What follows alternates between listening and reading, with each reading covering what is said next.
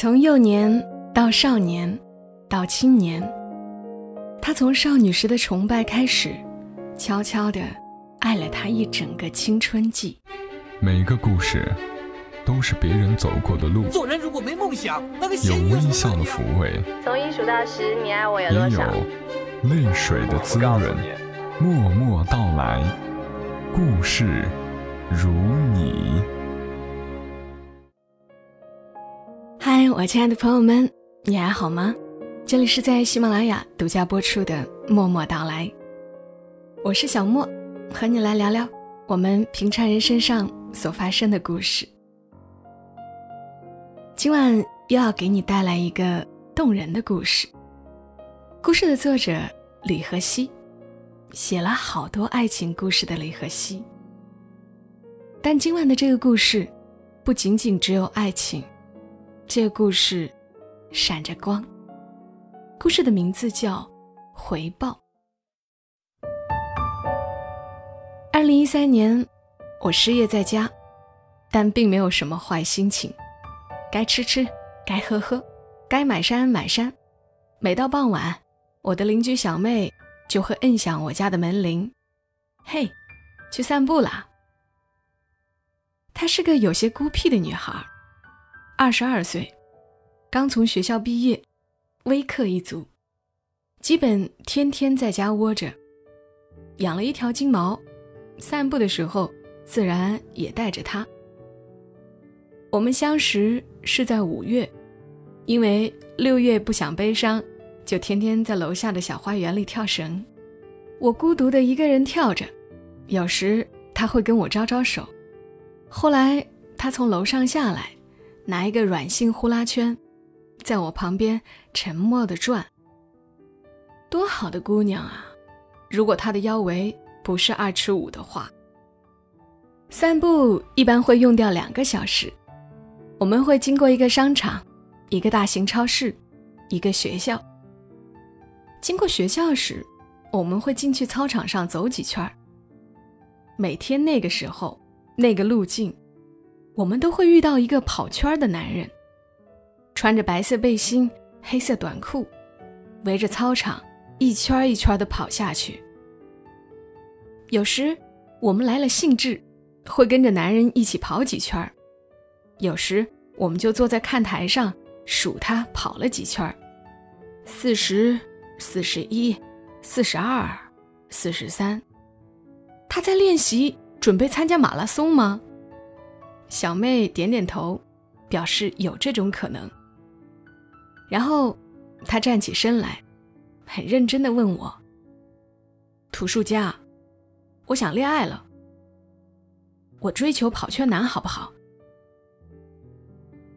其实那个时候，小妹的腰围已经小了一圈了，但是她还是遭到了跑圈男的拒绝。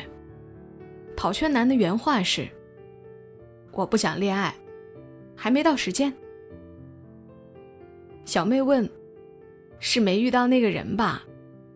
跑圈男说：“你挺富态的，福相，不愁嫁不出去。”小妹说：“我又不是想嫁给你，只是想和你谈恋爱。”跑圈男说：“这样啊，我考虑一下吧。”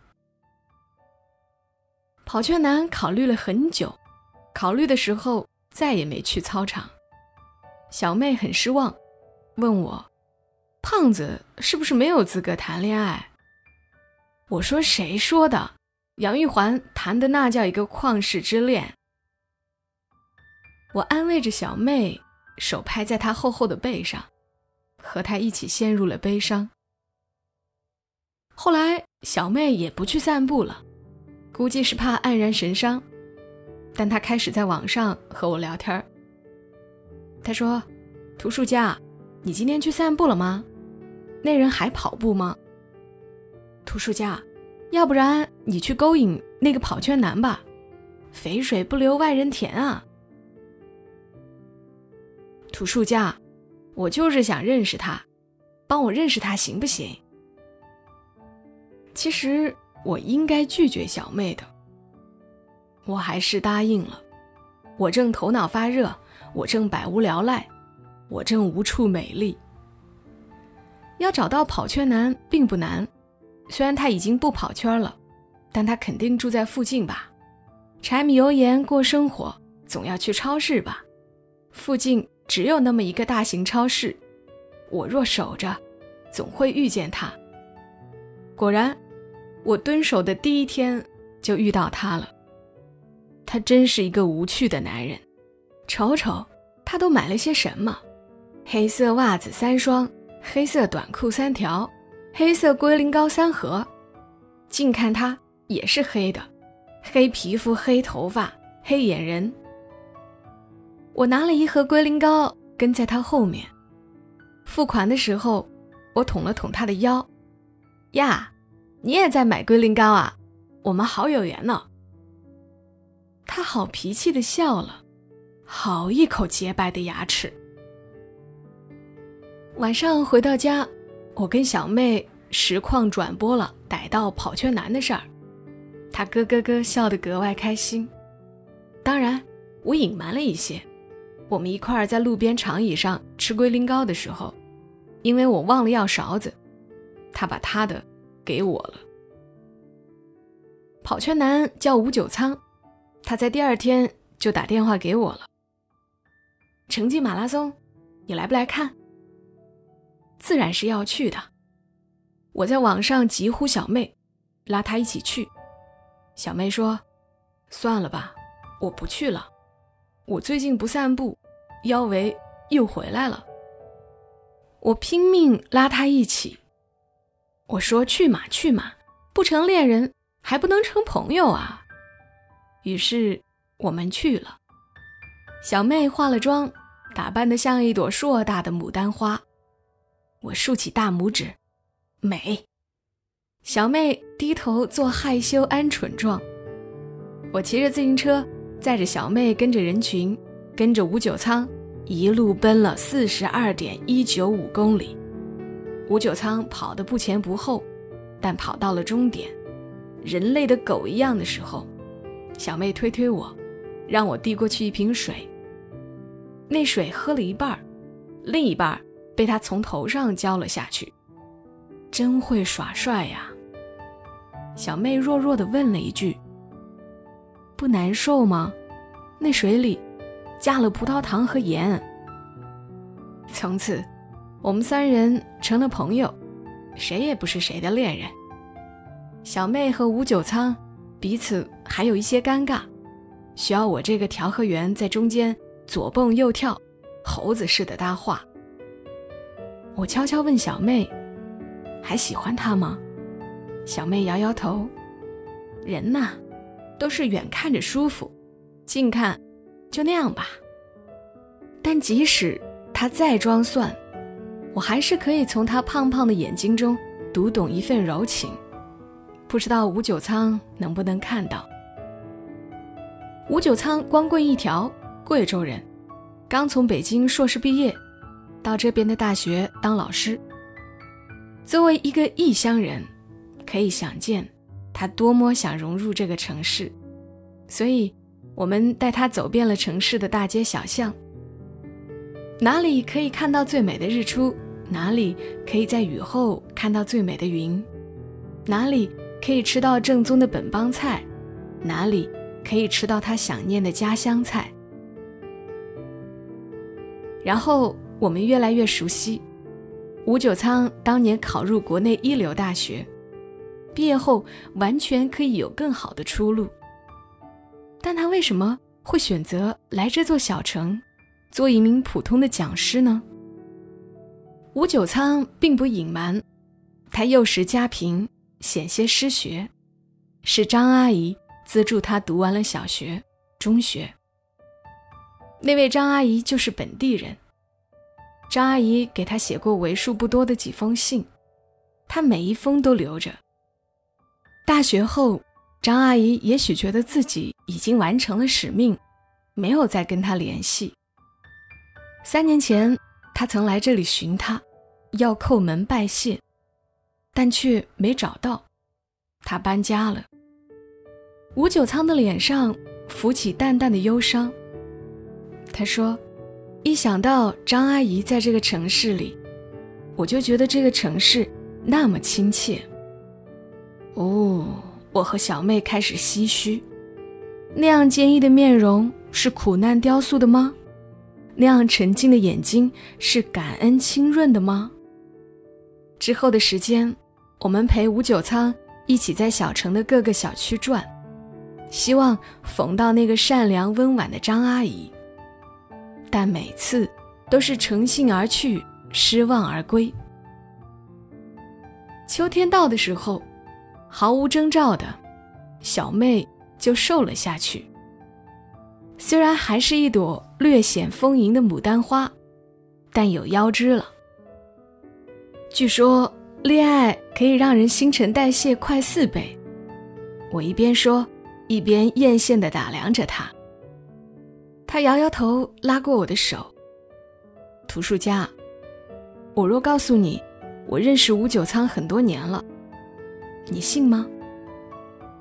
我说真的吗？你不会就是那个资助他的张阿姨吧？什么呀？他打掉我的手。张阿姨是我妈，小妹的妈妈是三年前去世的。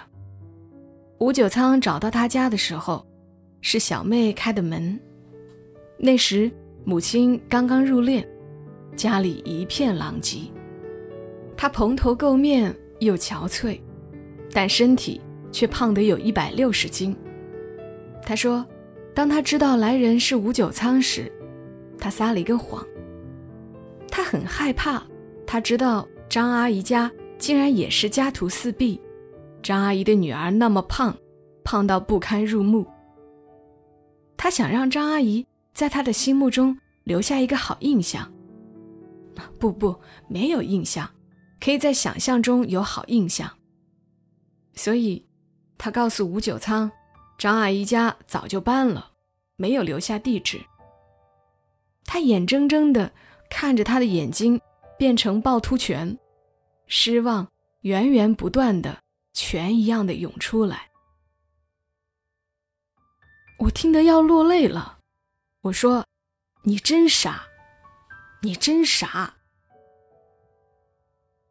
他让我跟他回家，看了珍藏在盒子里吴九仓写来的信，从稚嫩的笔记到囚禁的笔记，他的照片从幼童到少年到青年，小妹从少女时的崇拜开始，悄悄的。爱了他一整个青春季。盖上盒子，他叹了一口气。我还是没勇气跟他相认。图书家，你能不能再帮我一个忙？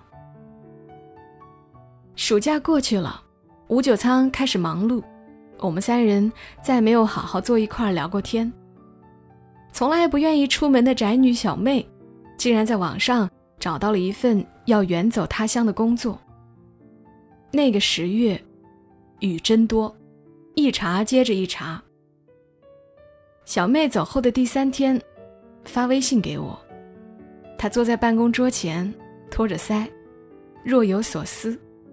附带的短信只有几个字：“真想一夕忽老变奶奶。”我转发给了吴九仓，五没有回复我。我又把照片给小妹寄养在我家的金毛看，金毛汪汪叫，大概是很想念主人。半年后，小妹回来，带回来一个男朋友，男朋友也是高材生，身材和小妹倒是很搭。他们捧着蛋糕出现在我家里，金毛看见小妹扑了上去，打翻了蛋糕。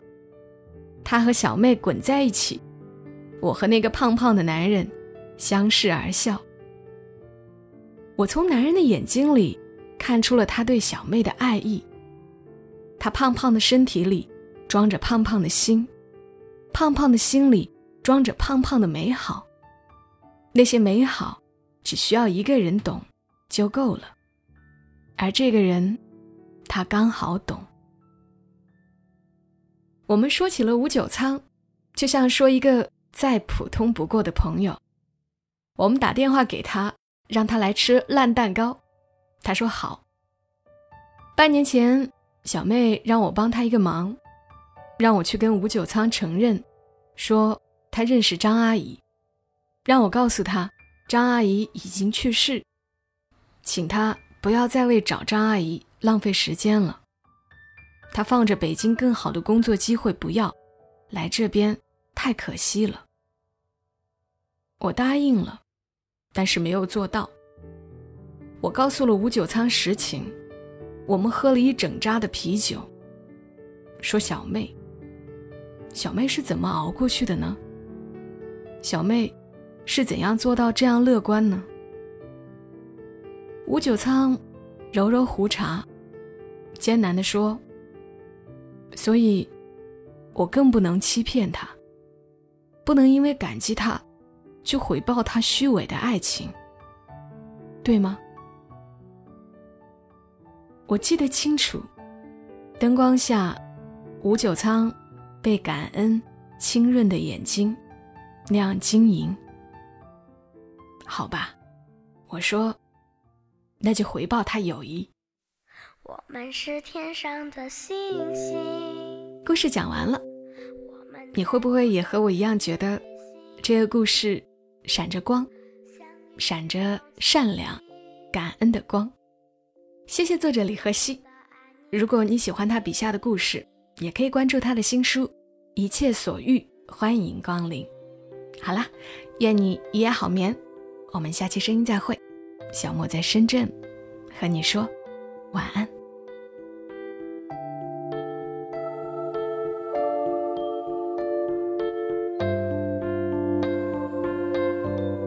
茫茫夜空里。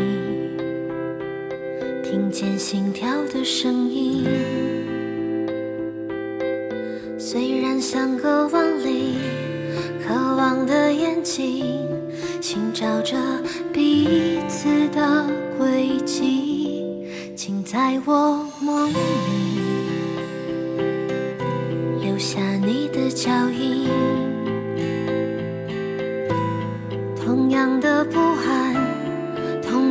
期待。